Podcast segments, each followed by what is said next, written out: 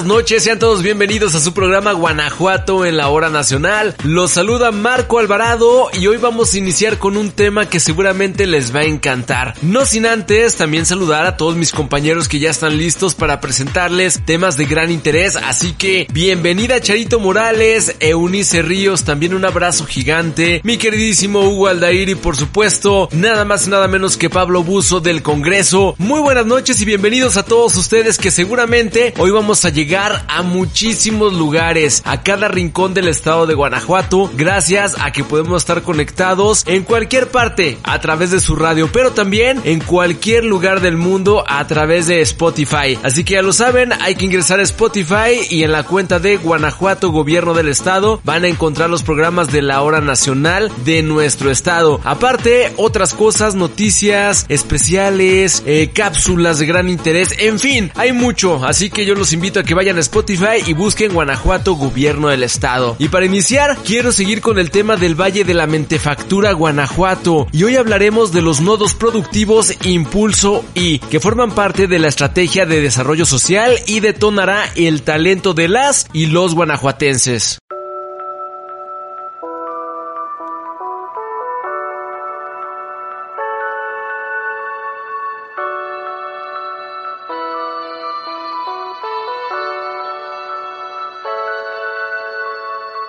Les platico que estos nodos facilitan el acceso a herramientas para que la gente elabore productos para autoconsumo y venta al público, obteniendo así ingresos económicos. Para ello, se impulsan acciones como capacitación a 800 familias en modelos de negocio, permitiendo que su red de trabajo sea global. Se brinda educación a 20.000 estudiantes en innovación, el uso de la tecnología y la economía del conocimiento.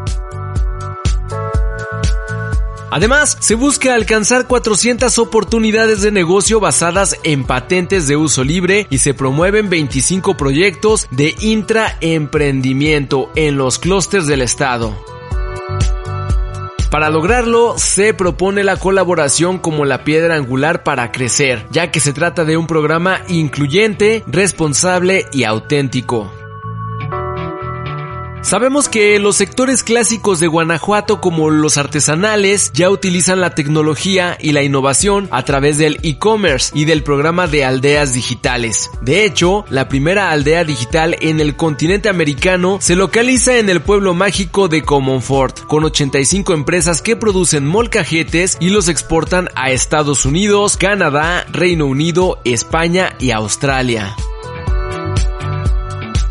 A este se integró el clúster de la cerámica y la alfarería de Guanajuato AC, con 20 productores de Guanajuato Capital, San Felipe y Dolores Hidalgo, quienes acercan la información y la asesoría necesaria para que reciban los beneficios del proyecto los artesanos de Tarandacuao, Abasolo, Acámbaro, Comonfort, San Miguel de Allende, Jichú, León y San José Iturbide.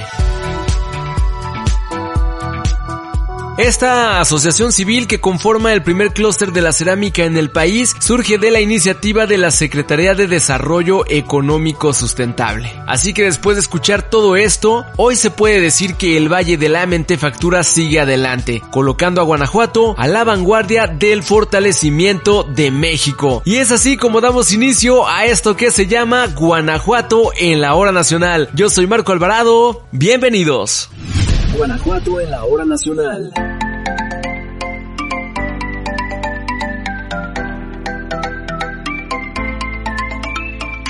Y como siempre, un gusto que continúen con nosotros. 14 de septiembre, Día del Locutor en México. La radio es aún el medio preferido por muchas personas por su eficacia y estilo para transmitir información. Además de interactuar con el público, también es posible crear lazos y conectar distintas épocas y personajes del país desde muy temprano, no me lo negarán, a toda hora, todos los días del año. Solemos escuchar la voz de una mujer o un hombre en la radio y otros medios de comunicación al momento de realizar los quehaceres del hogar, al conducir el automóvil, como acompañante para no sentirnos solos, lo que produce una conexión casi mágica tanto en los receptores como en los emisores. Hoy hablaremos del alma que mueve la radio. Nos referimos a las y los locutores, personas que nos enteran de todo tipo de noticias y nos complacen con melodías que exaltan nuestras emociones. Para reconocer su noble labor, el 14 de septiembre se conmemora el Día del Locutor en México, fecha propuesta en 1957 por Francisco Neri, fundador de la Asociación Nacional de Locutores y respaldada por el presidente Adolfo López Mateos. Déjeme contarle que en aquella ocasión el gremio de profesionales del micrófono eligió a su reina, siendo Elsa Aguirre la primera condecorada con ese título. La locución profesional, a pesar de lo que se cree, no está pensada solo para trabajar en la radio. Hay una amplia gama de posibilidades para hacerlo en marketing, publicidad, e-learning, doblaje y otras áreas relacionadas con la voz. Te preguntarás, ¿qué necesito para ser un buen locutor? Para empezar, no basta con sentarse frente a un micrófono y hablar, no. Necesitas además una formación profesional y para eso existen escuelas que te enseñan este apasionante oficio. Así que ya sabes que no solo basta con tener una voz bonita, no, ahora tienes que aprender a usarla. Conocerás cómo leer y transmitir cada tipo de texto con su tono apropiado, porque no sonarás igual en un documental que un video corporativo, en una central de teléfono, en un spot de televisión o en un cintillo de radio. Cada formato requiere técnicas diferentes y debes aprender a manejar cada una de ellas. Aquí te vamos a compartir algunas de las facetas que debe adquirir un locutor y dónde puedes estudiarlas. Mucha atención. La principal habilidad que debe tener un locutor es el manejo de la comunicación. Estudiar la respiración, la dicción, el timbre y la expresividad son necesarios para ser un gran locutor de radio. Estudiar ciencias de la comunicación, comunicación audiovisual o publicidad puede ayudar, aunque la carrera más recomendada es la de periodismo, pues también te capacitará en otras habilidades laborales necesarias como son producción, edición y redacción. Este 14 de septiembre, Día del Locutor en México, les deseamos mucho ánimo a los futuros periodistas que tienen como meta realizar su carrera profesional en el mundo del micrófono y la voz. Y para todas y todos los locutores de Guanajuato y del país, vayan nuestras más sinceras felicitaciones en su día. Felicidades, un fuerte abrazo. Guanajuato en la hora nacional.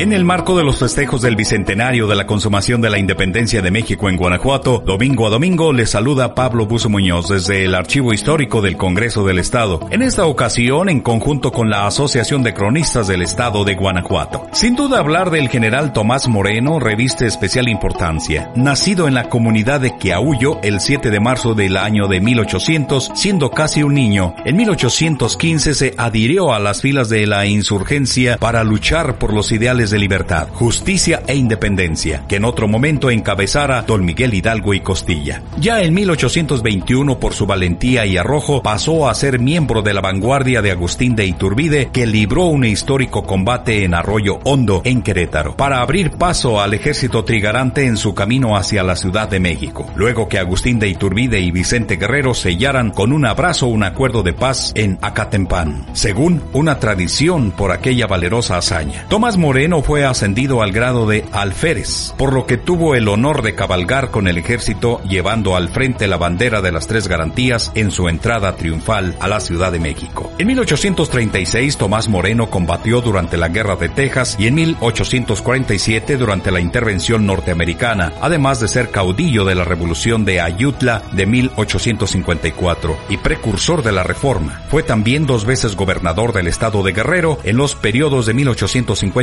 1853 a 1854 y de 1855 a 1856. En el año de 1856 fue enviado por Comonfort al frente de 10.000 hombres a tomar la ciudad de Puebla, donde se hallaba acantonado un batallón del ejército conservador. Años más tarde combatió nuevamente en esta ciudad, pero esta vez siendo asediada por el ejército francés durante la segunda intervención en este país. En la batalla del 5 de mayo, en que se venció a los invasores, Tomás Moreno resultó gravemente por lo que se retiró a convalecer en una hacienda de Acapulco, donde finalmente falleció el 13 de junio de 1864. Años después, el general Porfirio Díaz ordenó que sus restos fueran trasladados desde Guerrero a México, a un mausoleo en el cementerio del Tepeyac. El 6 de febrero de 1962, Cirilo Heredia, bisnieto del presidente Juan Álvarez, cumplió la promesa que su bisabuelo hiciera al general Tomás Moreno, que al morir trasladaría sus restos a su tierra natal. Por ello los restos de este ilustre general fueron exhumados de aquel mausoleo y depositados dentro de este monumento ubicado sobre el camellón de la avenida Hidalgo en el centro de Moroleón, donde ahora descansan en paz. Agradecemos al cronista del municipio de Moroleón, Rosendo López Pérez, por su participación en esta cápsula que nos permite comprender más la historia de Guanajuato. Que pasen todas y todos ustedes muy buenas noches. Guanajuato en la hora nacional.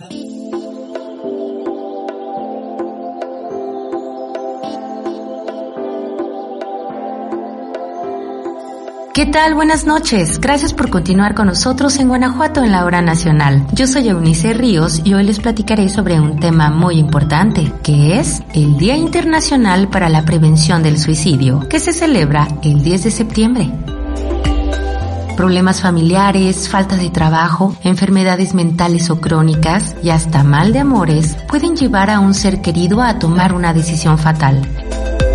En el mundo, cada año casi un millón de personas se quitan la vida y por cada una de ellas se estima que existen al menos 20 intentos. Estos datos vienen al tema, pues el 10 de septiembre se conmemora el Día Mundial para la Prevención del Suicidio, con el objetivo de hacer conciencia que esta acción puede prevenirse. La Asociación Internacional para la Prevención del Suicidio señala que cada vida perdida representa un sufrimiento y un pesar muy grande para un padre, madre, hijo, abuelo, amigo o compañero. Ante este panorama se generó una política de reforzamiento de atención a la conducta suicida, partiendo de la identificación de personas en riesgo. Por su parte, la Organización Mundial de la Salud nos da algunas señas de alerta para saber si un ser querido tiene estos pensamientos. Comentarios como quisiera morirme o tengo ganas de acabar con todo. Habla sobre la muerte como una forma de terminar con el sufrimiento. Se despide de sus seres queridos y regala sus pertenencias. Se aleja de las personas que lo rodean y dice que no encuentra solución a sus problemas. Lo más importante es nunca dejarlos solos mientras persistan estas ideas. En Guanajuato, según datos de la Secretaría de Salud, cada año más de 7.000 personas pretenden quitarse la vida y lo lamentable es que muchas de ellas lo logran. Las edades oscilan entre 15 y 39 años y son más las mujeres que lo intentan, pero los hombres son los que más cumplen con su cometido. El Consejo Estatal de Salud Mental de Guanajuato, el CESME, implementó una plataforma para reporte de red negativa de prueba para pacientes con tentativa y riesgo suicida, con el propósito de recibir inmediatamente la notificación y hacer un abordaje integral de pacientes, además de darles seguimiento y canalizarlos para que reciban atención oportuna. Esta red de servicios lo conforman 450 psicólogos, 52 psiquiatras y 179 unidades de salud mental integrados por 810 profesionales. Además, se cuenta con un centro de atención telefónica para crisis psicológica, cuyo número es el 800-290-0024. Lo repito, 800-290-0024, donde se atenderá con personal profesional las 24 horas los 365 días del año o en dinámicamente.mx, un sitio web que brinda atención psicológica en tiempo real. El 10 de septiembre, Día Mundial para la Prevención del Suicidio, es importante cuidar la salud mental, identificar y manejar las emociones de manera temprana. Esto ayudará a disminuir situaciones de alarma o crisis que te afecten a ti o a tu familia. Recuerden que todos somos pieza clave en la prevención y nuestra participación puede marcar la diferencia. Nos escuchamos en la próxima. Guanajuato en la hora nacional.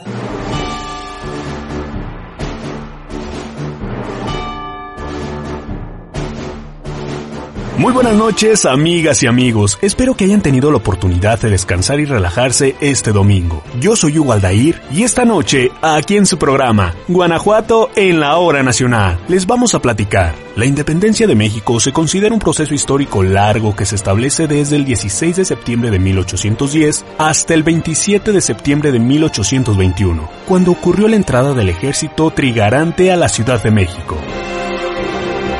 El día se conmemora para recordar los eventos históricos que liberaron a México del dominio español, y es la fecha en que se declara su emancipación como nación soberana y autónoma.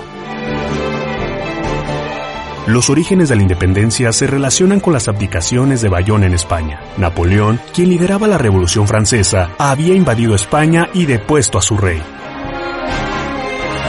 En las colonias de la América Española, esto se vio como una oportunidad de apartarse de la monarquía imperial y declarar juntas de gobierno que fueran integradas por habitantes criollos.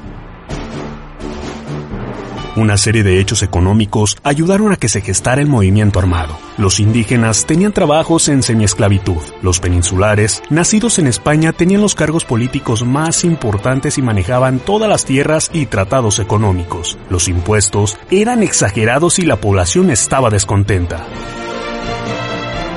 En 1809 ocurrió la conspiración de Valladolid, compuesta por miembros políticos, religiosos e intelectuales criollos, como José María Obeso, el fray Vicente Santamaría y el padre Manuel de la Torre, quienes pretendían formar una junta de gobierno propia y aliadas con las castas indígenas. El plan consistía en sustituir el poder español.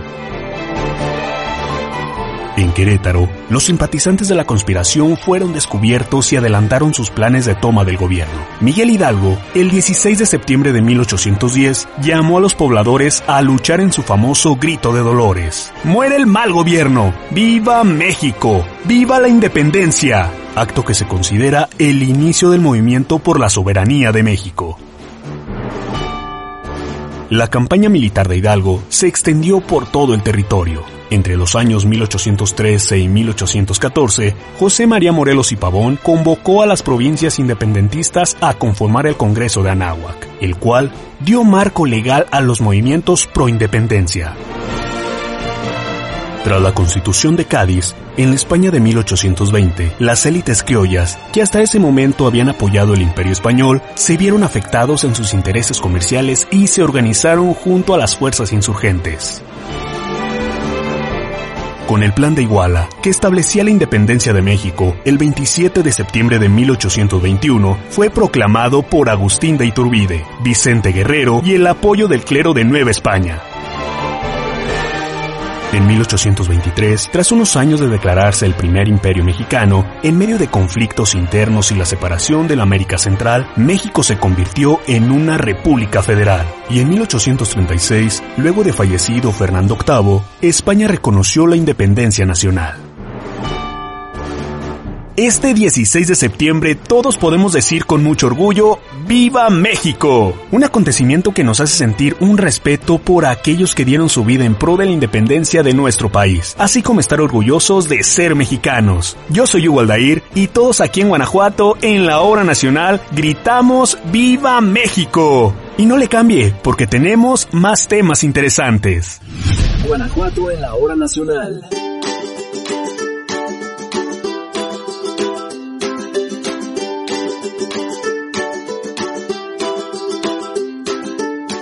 Hola a todos los amigos, fieles radio escuchas de Guanajuato en la hora nacional. Soy Rosario Morales, muy buenas noches. 13 de septiembre, Día del Pensamiento Positivo.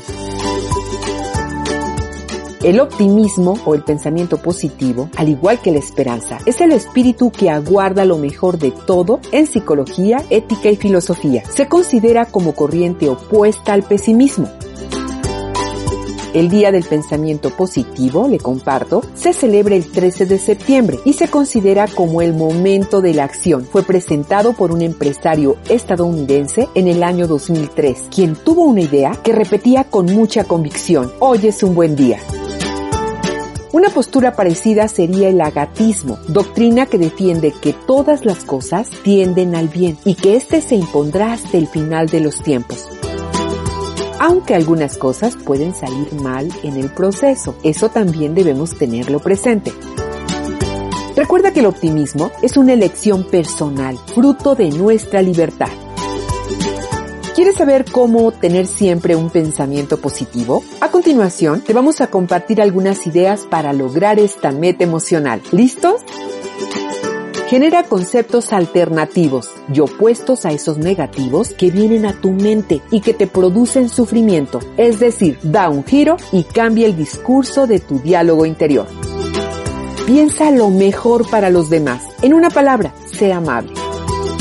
Elogia a tus compañeros de trabajo por la labor realizada. Anima a quien sufre con un mensaje de esperanza u ofrece un consejo optimista a quien te lo pide. Exprésalo con tus palabras.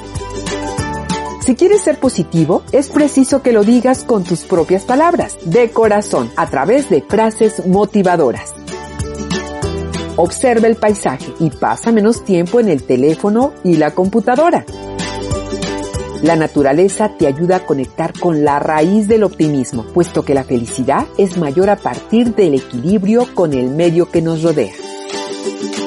Ten presente que el optimismo se fortalece a partir de hábitos. No nacemos con él, sino que se entrena como el ejercicio todos los días. Así que rodéate de personas como tú y así te vas a fortalecer y vas a compartir nuevas experiencias. Cuando te sientas bien, tus dosis de optimismo aumentan de manera natural. Por lo tanto, organízate y pon siempre tu bienestar como prioridad. Habla de tus alegrías y proyectos felices con tus amigos. No se trata de ignorar otras cuestiones, pero no les des preferencia a tus quejas, problemas ni preocupaciones. Es necesario aclarar que lo que hoy te compartimos es meramente informativo y no tenemos facultad para hacer un diagnóstico ni recomendar un tratamiento específico, pero si tienes algún conflicto, te invitamos a que acudas con un psicólogo para que trate tu caso de manera particular. Este 13 de septiembre, Día del Pensamiento Positivo, recordemos que estamos vivos, estamos aquí y ahora, y no hay nada más importante que eso. Hoy es un buen día. Guanajuato en la hora nacional.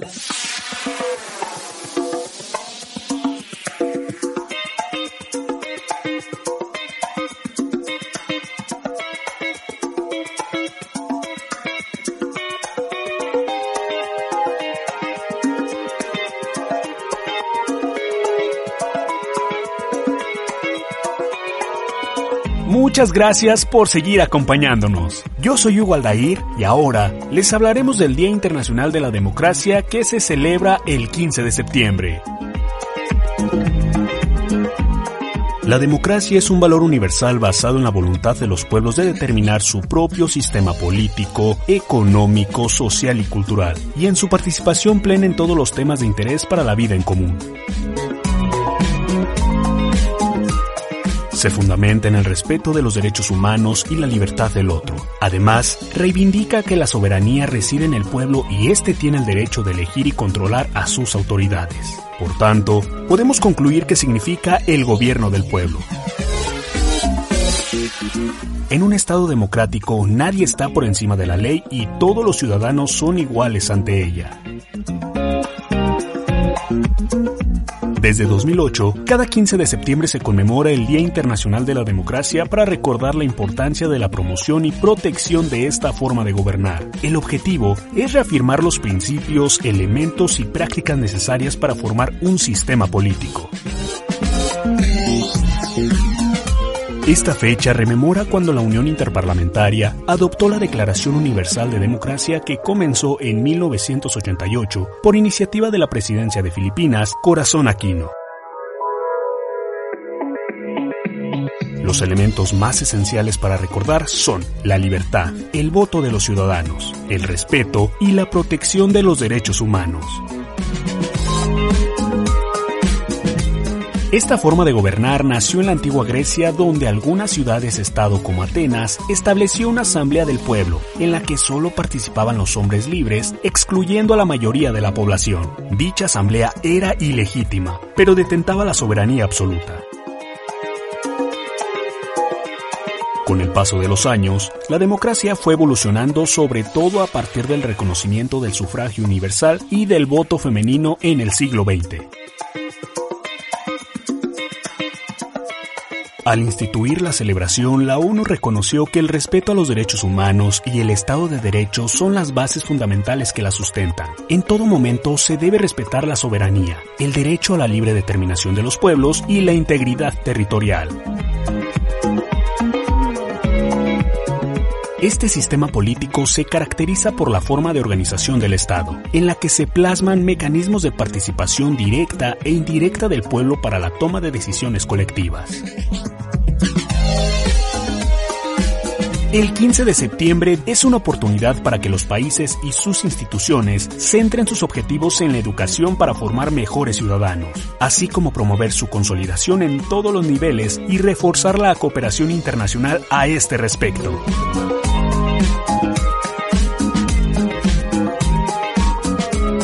Muy interesante esta información, ¿verdad? Así como también la importancia de la democracia en nuestra sociedad. Yo soy Hugo Aldair y nos escuchamos el siguiente domingo para traerles más temas de gran interés. Aquí en su programa, Guanajuato en la Hora Nacional. Que tengan una excelente noche.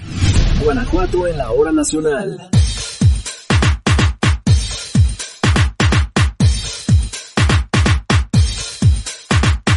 Estamos en la parte final de Guanajuato en la hora nacional. Septiembre, el mes patrio. Por hoy es todo. Muy buenas noches. Hasta la próxima. Gracias a nombre de todo el equipo. Guanajuato en la hora nacional.